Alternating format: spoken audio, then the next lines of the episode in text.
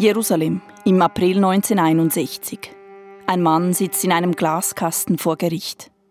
Blauer Anzug, dunkle Hornbrille, das Haar schütter, aber sorgfältig gekämmt. Adolf Eichmann, ehemaliger SS-Obersturmbahnführer, Deportationsspezialist im Reichssicherheitshauptamt, verantwortlich für den Transport von Millionen von Jüdinnen und Juden in die Vernichtungslager der Nazis. Ich habe die Transporte befehlsgemäß durchführen müssen.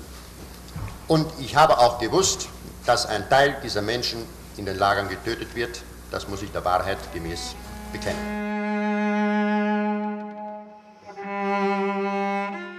Mit Eichmann steht erstmals eine Schlüsselfigur des Holocausts vor einem israelischen Gericht. Angeklagt wegen Verbrechen gegen das jüdische Volk, gegen die Menschlichkeit.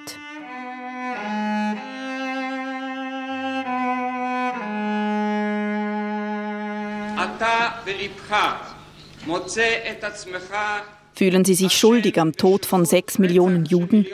fragt ihn Chefankläger Gideon Hausner. Menschlich fühle er sich schuldig, da er die Deportationen organisiert habe. Aber Reue ändert nichts. Durch Reue wird niemand wieder lebendig. Reue ist etwas für kleine Kinder. Adolf Eichmann leugnet die Verbrechen nicht und doch bestreitet er, verantwortlich zu sein. Ich selbst aber vermochte auch nicht über meinen eigenen Schatten zu springen. Ich war lediglich ein Werkzeug in der Hand stärkerer Mächte und stärkerer Kräfte und eines unerfindlichen Schicksals.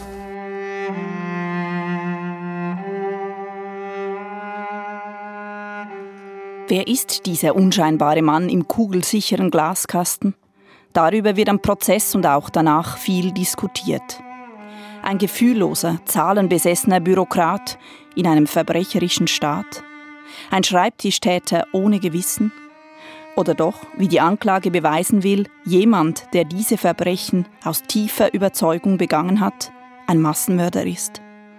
Der Eichmann-Prozess vor 60 Jahren, übertragen in Radio und Fernsehen, sorgt international für Aufsehen. In Jerusalem, the trial of Adolf Eichmann begins. Der Prozess ist auch ein Wendepunkt für Israel.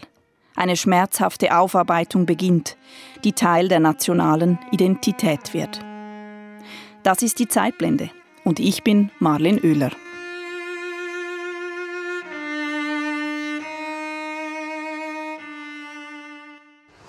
במקום זה בו אני עומד לפניכם, שופטי ישראל, ללמד קטגוריה על אדולף איישמן Wenn ich hier vor Ihnen stehe, Richter Israels, um die Anklage von Adolf Eichmann zu leiten, stehe ich nicht allein. Mit mir stehen sechs Millionen Ankläger. Aber sie können nicht aufstehen und einen anklagenden Finger auf den richten, der im Dock sitzt, und schreien, ich klage an. Gideon Hausner, Chefankläger am israelischen Gerichtshof in Jerusalem im April 1961. So eröffnet er seine Anklage gegen Adolf Eichmann. Stellvertretend für den israelischen Staat, aber auch stellvertretend für die jüdische Gemeinschaft und die Millionen Opfer. Ihre Asche stapelt sich auf den Hügeln von Auschwitz, auf den Feldern von Treblinka wird von den Flüssen Polens weggespült. Ihre Gräber sind über die gesamte Länge und Breite Europas verstreut. Ihr Blut schreit, aber ihre Stimme ist nicht zu hören. Deshalb werde ich ihr Sprecher sein und in ihrem Namen die schreckliche Anklage entfalten.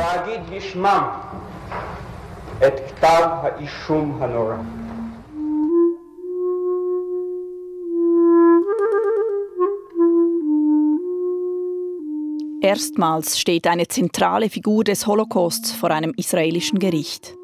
Aufgespürt durch den israelischen Geheimdienst in Argentinien, wo Eichmann nach dem Krieg unter falscher Identität lebt. In einer minutiös geplanten Entführungsaktion wird er nach Israel gebracht und vor Gericht gestellt. Der Prozess gegen Adolf Eichmann hat enormen Symbolcharakter.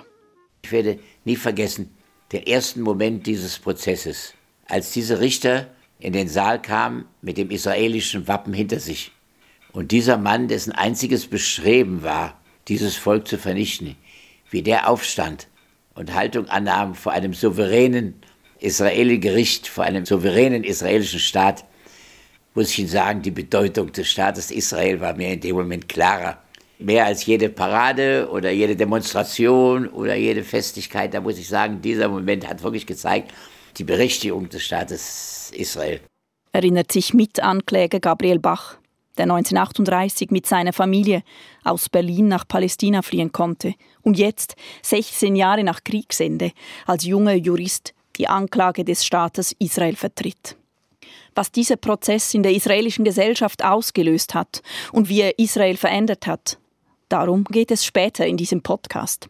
Zuerst aber zu Adolf Eichmann.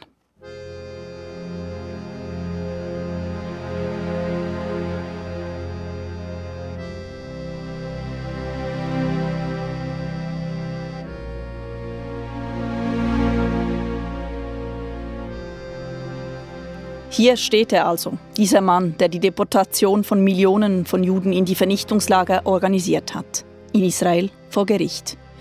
Polizeihauptmann Afner Les leitet die Ermittlungen gegen Adolf Eichmann, verhört ihn stundenlang. Er beschreibt ein Grunddilemma. Irgendwie hatte ich was ganz anderes erwartet unter Eichmann.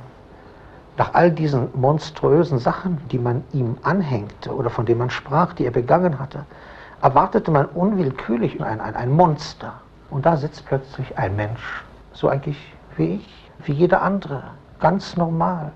Dieser unscheinbare Mann mit einem nervösen Zucken um den Mund, umgeben von sorgfältig gestapelten Dokumenten und aufgereihten Stiften, dieser Mann will nicht recht passen zu den ungeheuren Verbrechen, die ihm vorgeworfen werden.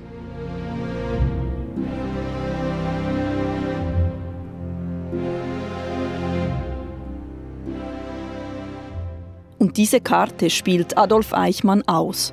Ob strategisch oder aus Überzeugung, ist unklar. Konsequent stellt er sich als pflichtbewussten Bürokraten dar, der zu gehorchen hatte. Ich bin ein äh, Werkzeug stärkerer Kräfte gewesen. Ich, ich möchte es mal jetzt vulgär sagen, ich muss meine Hände für mich, für mein Inneres in Unschuld waschen. Beflissen, beinahe unterwürfig, versucht Eichmann seine Bedeutung im NS-Getriebe kleinzureden. Er beschreibt sich als Befehlsempfänger, gibt dem Grauen ein amtlich biederes Mäntelchen, auch sprachlich. Ich hatte diese im Zuge der neuen Befehlsgebung des Reichskommissars für die Festigung deutschen Volkstums befohlenen äh, Transportpläne in Berlin im Einvernehmen mit dem Reichsverkehrsministerium zu erstellen. Das war meine Aufgabe gewesen. Adolf Eichmann, SS-Obersturmbahnführer, ehemaliger Leiter des sogenannten Judenreferats römisch 4b4 im Reichssicherheitshauptamt. Als Deportationsspezialist sorgt er dafür, dass die Züge aus Westeuropa, aus Deutschland, Ungarn, Polen, der Slowakei und Griechenland in die Vernichtungslager rollen. Er koordiniert ein komplexes System von Zugfahrplänen. Es sind die Transporte in die Vernichtungslager.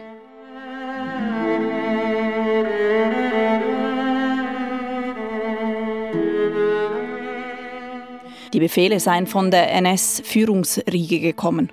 Himmler, Heydrich, Müller. Dort liege die Verantwortung nicht bei ihm. Da dies damals eine politische Anordnung war, bin ich des Glaubens, dass die Schuld im rechtlichen Sinne hier doch eigentlich nur derjenige empfinden kann, der die Verantwortung für diese politische Entscheidung trägt bzw. getragen hat.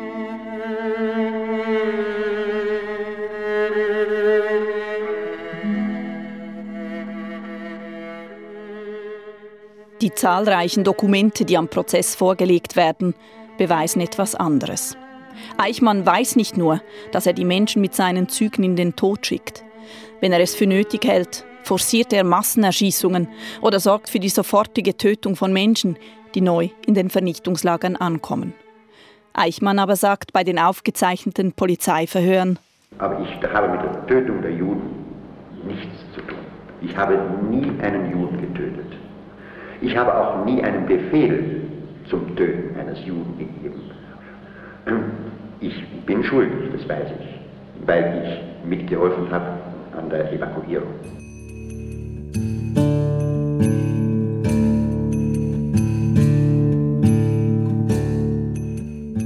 Glaubt Eichmann das wirklich?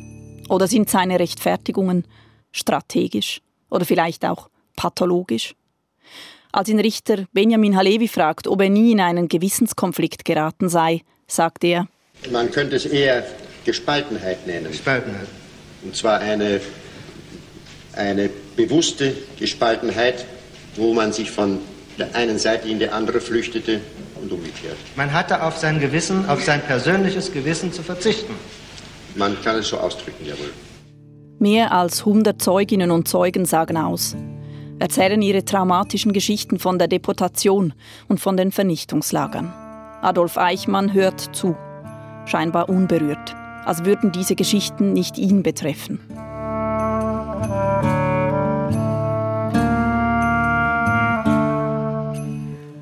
Diese Beobachtung bringt die jüdische Philosophin Hannah Arendt zu ihrer berühmten These von der Banalität des Bösen. Sie ist als Gerichtsreporterin dabei, schreibt für die US-amerikanische Zeitschrift The New Yorker. Das besonders Beunruhigende an Eichmann sei, dass er sei wie viele, weder pervers noch sadistisch, sondern schrecklich normal. Eichmann war ganz intelligent, aber diese Dummheit hatte er. Das war die Dummheit, die so empörend war. Und das habe ich eigentlich gemeint mit der Banalität. Da ist keine Tiefe, das ist nicht dämonisch. Das ist einfach die, der Unwille, sich je vorzustellen, was eigentlich mit dem anderen ist. Dieser Unwille und dieses fehlende Gefühl für Unrecht, das sei viel erschreckender als all die Gräuel zusammen, sagt Arendt in einem Interview vier Jahre nach dem Prozess.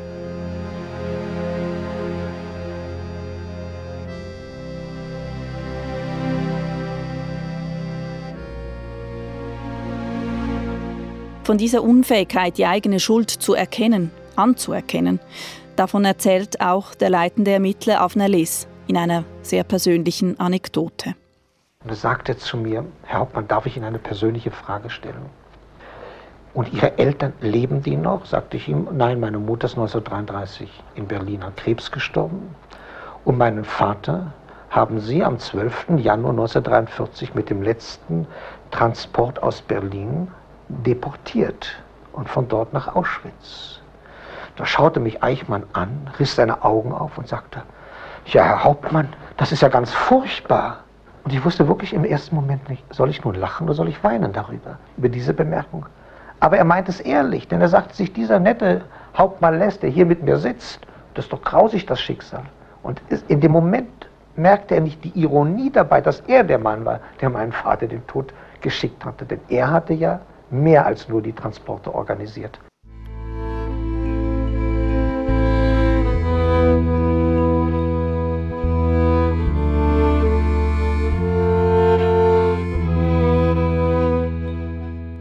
Am Prozess wird darum auch diskutiert, ob Adolf Eichmann überhaupt zurechnungsfähig sei.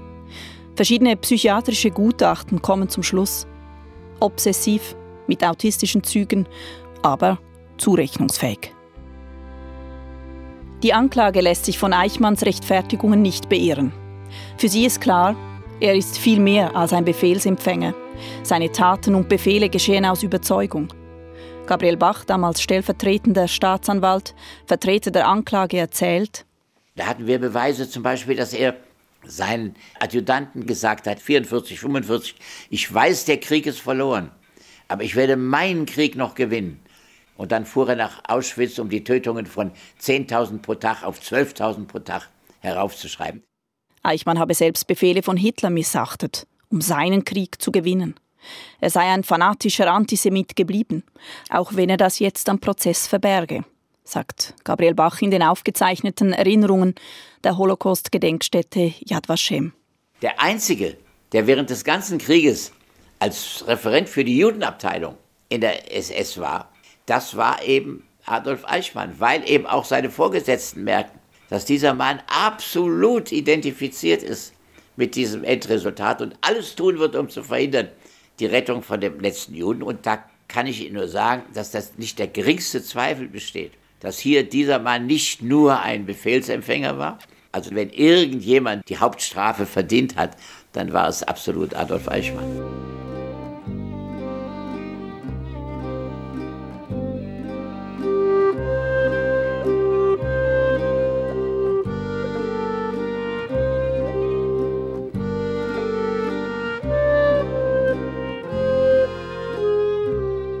Die Diskussionen um die Figur Adolf Eichmann sind nie verstummt. Nicht während des Prozesses und auch nicht in der späteren Forschung. Hannah Arendts Versuch, ihn als erschreckend normal, als Schreibtischtäter zu zeichnen, diese Einschätzung hat das Bild von Eichmann jahrzehntelang geprägt. Seinen Rechtfertigungen hat Arendt nicht getraut. Auch hat sie die Dimension seiner Verbrechen klar erfasst. Ich würde sagen, dies Art zu morden vom Schreibtisch oder in Massen ist natürlich ein unvergleichlich furchtbarer Typus Mensch als jeder Mörder, weil er gar keinen Bezug mehr auf sein Opfer hat. Er tötet ja wirklich, als ob es Fliegen sind. Sagt sie in einem Interview 1965.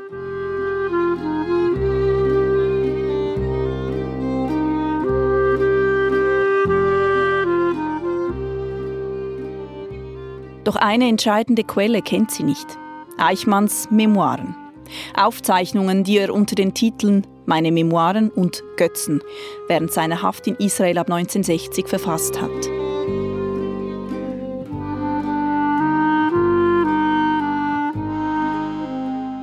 Die deutsche Historikerin Irmtrud Wojak hat sich intensiv mit diesen autobiografischen Texten auseinandergesetzt. Auch mit Eichmanns Rechtfertigungsstrategien. 2001 ist ihr Buch Eichmanns Memoiren erschienen. Ich will mehr darüber wissen und rufe sie in Frankfurt an. Eichmanns Memoiren sind, glaube ich, nur Memoiren in Anführungszeichen. Tatsächlich sind es Rechtfertigungsschriften, die uns sein Denken und Handeln als Spezialist für die Deportationen in die nationalsozialistischen Vernichtungslager vor Augen führen sagt ihrem Trudvojak, die früher das NS-Dokumentationszentrum in München geleitet hat und heute das Fritz-Bauer-Institut in Frankfurt am Main. Wirklich aufschlussreich seien die Memoiren aber nur, wenn man sie dem sogenannten Sassen-Interview gegenüberstelle. Ein langes, umfassendes Interview, das Adolf Eichmann zwischen 1956 und 1960 in seinem argentinischen Versteck dem ehemaligen SS-Mann Wilhelm Sassen gibt. Es sind zwei verschiedene Gesichter von Eichmann, die diese beiden Quellen zeigten. Eichmann wollte, glaube ich, im Gefängnis die eigene Verantwortung minimieren und stellte sich selbst als kleines Rädchen am untersten Ende der NS-Hierarchie dar. Im Gefängnis wollte er verschleiern, dass er, obwohl er tatsächlich nicht zur Führungsriege gehört hat, dennoch über eine ja geradezu ungeheure Machtposition in der Verwaltung verfügt hat. Er war ja buchstäblich Herr über Leben und Tod. Und je besser er die Transporte mit den Verfolgten in die Lager organisierte, Umso besser funktionierte diese grauenhafte Tötungsmaschinerie der Nazis. Im Sassen-Interview hat er genau das deutlich gemacht. Da hat er sozusagen frei von der Leber weggesprochen, nämlich indem er seine nachträglich noch spürbare Enttäuschung zum Ausdruck bringt, wie viele Widerstände er überwinden musste, um seine Aufgabe perfekt zu erfüllen. Memoiren und Sassen-Interview. Die beiden Quellen helfen die Rolle und persönliche Motivation von Eichmann im Vernichtungsprozess zu verstehen. Und hier geht Wojak teils auf Distanz zu Hannah Arendt. Warum? Hm, tatsächlich meine ich, dass Eichmann nicht das personifizierte Böse war, sondern im Grunde ein charakterloser Schwächling. Ich denke, dass Arendt Eichmanns Nationalismus und Antisemitismus etwas unterschätzt hat oder jedenfalls nicht genügend hervorgehoben hat in ihrem berühmten Buch Ihre These von der Banalität des Bösen bezieht sich aber doch auf den ja, willigen Vollstrecker oder gehorsamen Vollstrecker Eichmann.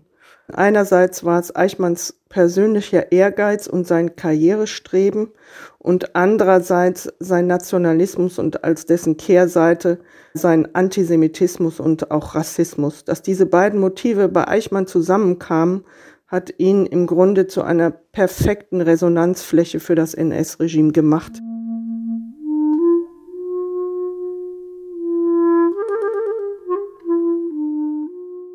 Was Hannah Arendt aber scharfsinnig beschreibt, dieser Unwille, sich in andere hineinzuversetzen, seine Weigerung, die NS-Verbrechen auch als persönliche Schuld zu begreifen, das zeige sich auch in Eichmanns Memoiren.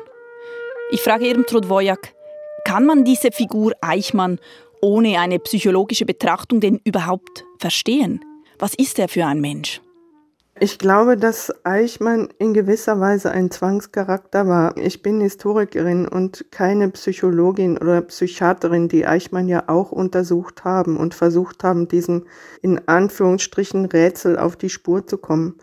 Er war ein Mensch, der sich einfach nicht in andere Menschen hineinversetzen konnte. Er hatte keine Empathie. Er hat seine Gefühle im Alkohol ertränkt und er war, glaube ich, in gewisser Weise einfach auch ein Zwangscharakter.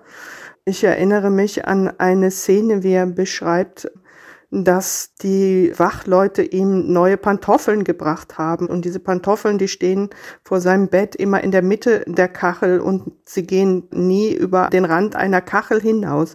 Aber natürlich, wenn man, ja, wenn man sagt, Eichmann war krank, war ein Zwangscharakter, werden andere sagen, das ist eine Verharmlosung, weil er nicht krank war, sondern er war verantwortlich für die Deportation von Millionen Menschen und ja damit an einem Massenmord beteiligt und dafür verantwortlich. Dieses menschlich-unmenschliche Handeln, wie Irmtrud Wojak es nennt, aber hat Eichmann nicht nur am Prozess, sondern auch in seinen Memoiren in endloser Rechtfertigung kleingeredet.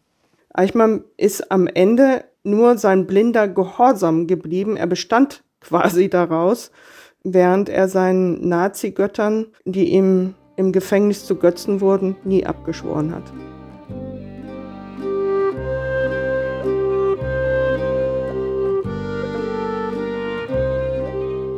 Ein Zwangscharakter, empathielos, ein gewissenloser Bürokrat, der seine Schuld in Alkohol ertränkt. Für die deutsche Historikerin machen die autobiografischen Zeugnisse aber deutlich, Adolf Eichmann ist vor allem auch ein fanatischer Überzeugungstäter. Und im Grunde war das die perfekte Mischung für ein diktatorisches Regime, dessen Funktionieren ja auf die Verantwortungslosigkeit von solchen Typen angewiesen ist. Eichmanns gab es viele, ihn kennzeichnete ein blinder Gehorsam und gleichzeitig Ehrgeiz und eine große Verantwortungslosigkeit, die buchstäblich über Leichen geht. Und am besten hat dies meiner Ansicht nach der Prozessbeobachter und Journalist der Süddeutschen Zeitung Albert Wucher damals beschrieben, der Eichmann als gewissenhaftes Werkzeug der Gewissenlosigkeit bezeichnet hat. Aber wenn man sagt, es gab viele Eichmanns, verharmlost man da nicht seine Rolle und seine Verbrechen? Ich finde nicht, dass das verharmlosend ist, sondern es zeigt doch eigentlich auch, was Fritz Bauer mal gesagt hat, dass Auschwitz etwas mit uns, mit dem Menschen zu tun hat. Und ich finde auch im Nachhinein, je öfter ich darüber nachdenke, nicht, dass die These von der Banalität des Bösen etwas verharmlost, sondern ganz im Gegenteil. Es macht uns jeden Einzelnen darauf aufmerksam, wozu der Mensch in den entsprechenden Situationen fähig sein kann. Darüber müssen wir nachdenken.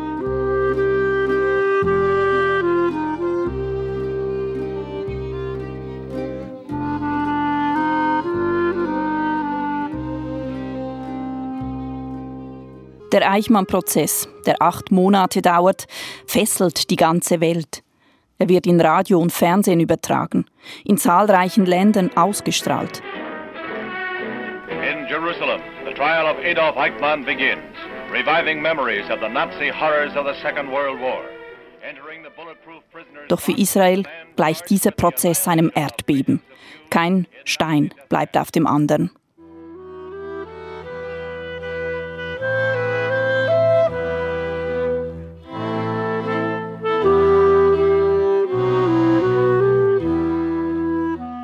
Wie hat dieser Prozess den noch jungen jüdischen Staat geprägt?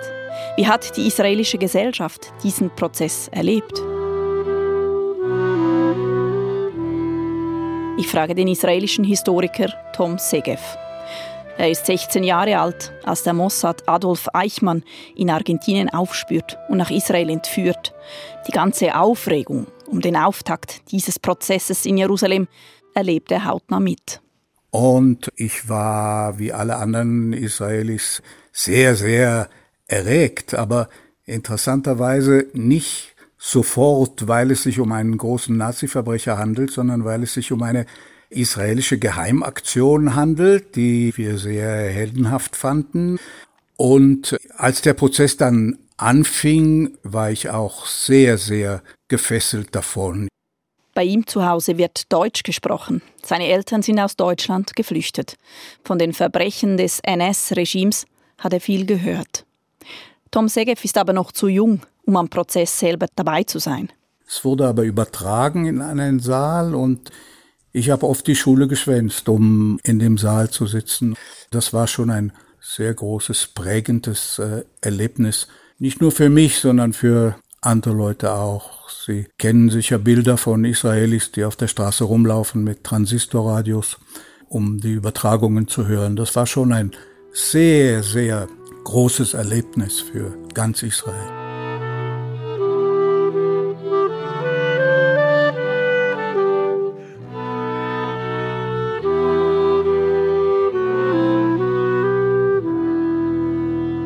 Der Eichmann-Prozess elektrisiert die israelische Gesellschaft. Aber er spült auch unermesslichen Schmerz an die Oberfläche. Denn anders als beim Nürnberger Prozess von 1946 stehen hier in Jerusalem die Überlebenden der Shoah im Mittelpunkt. Der Eichmann-Prozess wirkte auf die israelische Gesellschaft wie eine kollektive Therapie. Auf einmal war das Thema zu besprechen und auf einmal hat man Holocaust-Überlebenden überhaupt zugehört. Vorher hat man ihnen oft gar nicht geglaubt, was sie erzählt haben. Man hat ihnen gesagt, das kann ja gar nicht gewesen sein. Man hat ihnen gesagt, du würdest ja gar nicht am Leben sein, wenn das wahr wäre, was du uns da erzählst. Und beim Eichmann-Prozess hat sich das alles geändert.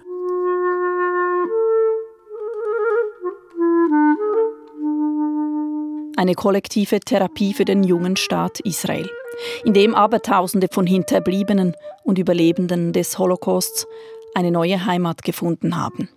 Mit ihnen auch ein Trauma, das noch immer weitgehend tabuisiert ist, sagt Tom Segev. Vorher hat man nur sehr wenig gesprochen in Israel von Holocaust. Das war eigentlich fast ein Tabuthema. Eltern haben es ihren Kindern nicht erzählt, Kinder haben nicht gewagt zu fragen. Es gab viel Scham, unter anderem Scham der Überlebenden, dass sie überlebt haben. Man sagte ihnen nach, dass wenn sie überlebt haben, dann mussten sie unanständige Menschen gewesen sein, denn sie haben ja wahrscheinlich überlebt auf Kosten von jemandem anderen. Man kritisierte sie dafür, dass sie sich nicht gewehrt haben. Wir Israelis hätten uns das nicht antun lassen und so weiter und so weiter. Und irgendwie einigte man sich, dass am besten wird gar nicht davon gesprochen.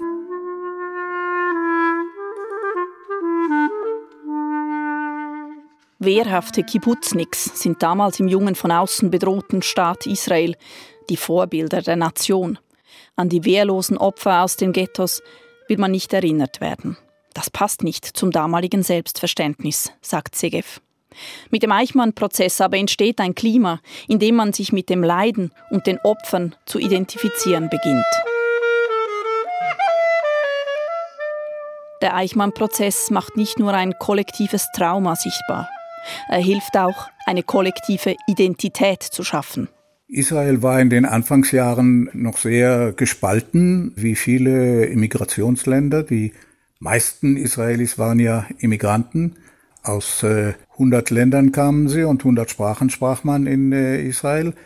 Und äh, Ben Gurion, der Ministerpräsident, äh, hatte das Gefühl, dass die Gesellschaft eine vereinigende, große geistige Erfahrung durchmachen sollte, wie zum Beispiel so ein Prozess, in dem Holocaust bearbeitet wird und äh, gleichzeitig in ein Teil einer vereinigenden israelischen Identität wird.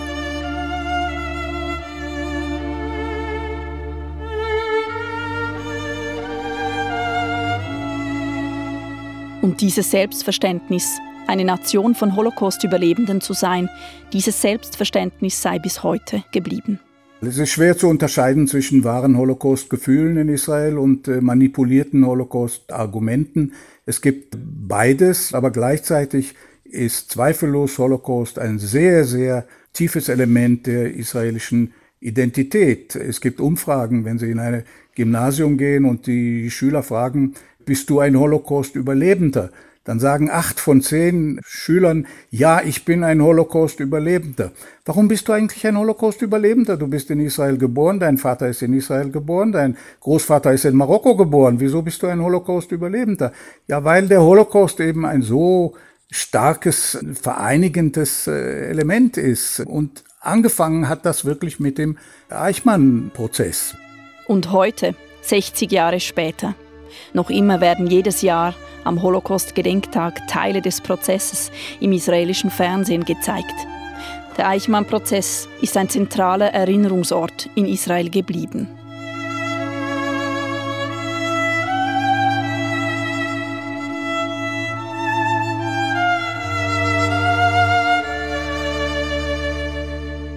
Acht Monate dauert der Prozess.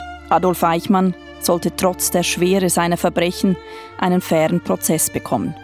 Gerechtigkeit, nicht Rache lautet der Grundsatz am Jerusalemer Bezirksgericht. Dann, am 15. Dezember 1961, das Urteil. דן את אדולף אייכמן למיתה בשל הפשעים כלפי העם היהודי Eichmann wird in allen 15 Anklagepunkten für schuldig befunden und zum Tode verurteilt. Ein Gnadengesuch wird abgelehnt.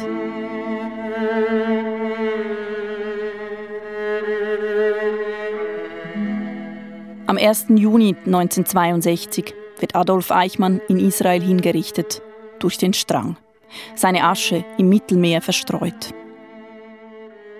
Er ist bis heute der Einzige, der jemals von der israelischen Justiz zum Tode verurteilt und hingerichtet wurde.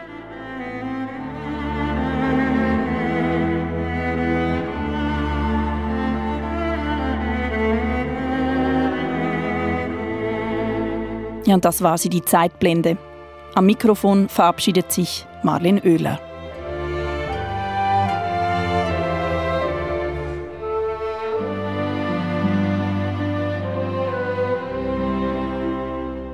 Diese Sendung gibt es auch zum Nachhören. Überall dort, wo es Podcasts gibt. Etwa auf srf.ch-audio.